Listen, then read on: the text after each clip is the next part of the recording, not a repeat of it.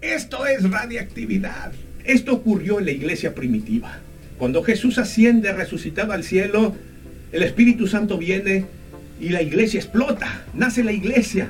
Comienzan a predicar los discípulos y miles se convierten. Y están lindo ahora conviviendo como iglesia y como familia. Parten el pan juntos, eh, con sencillez de corazón. Ayudan a los pobres. Pero llega un tiempo en que se encierran. Y el reactor empieza a hacer presión. Empiezan a decir, vamos a los gentiles. Y los discípulos dicen, no, ¿para qué? Acá nosotros estamos bien. El mensaje no era para ellos. ellos el, Señor a los suyos vino. Esto no es para aquellos. Y empezaba a explotar el reactor. Y el cielo dijo, esto no es para ustedes, es para todos.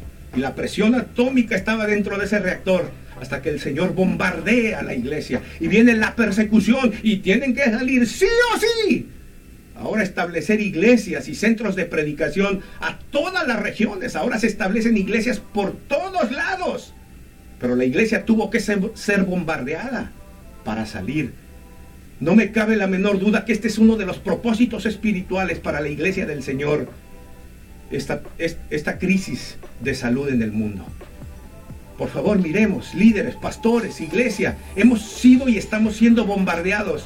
Hoy tenemos estos medios y nos hemos dado cuenta y muchos líderes han descubierto la, potencia que tiene llegar a través de los medios de comunicación y las redes sociales a la gente. ¿Qué más?